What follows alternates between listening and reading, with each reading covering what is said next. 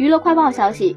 六月十号，据企查查信息中，王一博名下上海艺博文化传媒工作室年报显示，其经营状态变更为停业。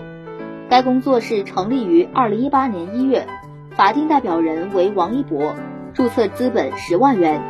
企查查信息显示，王一博共关联四家企业，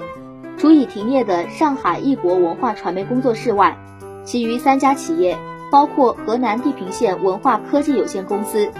天津地平线网络科技有限公司以及海南博远文化科技有限公司三家公司均由王一博担任监事并持股，法定代表人均为王正兴，且持股比例均在百分之六十及以上。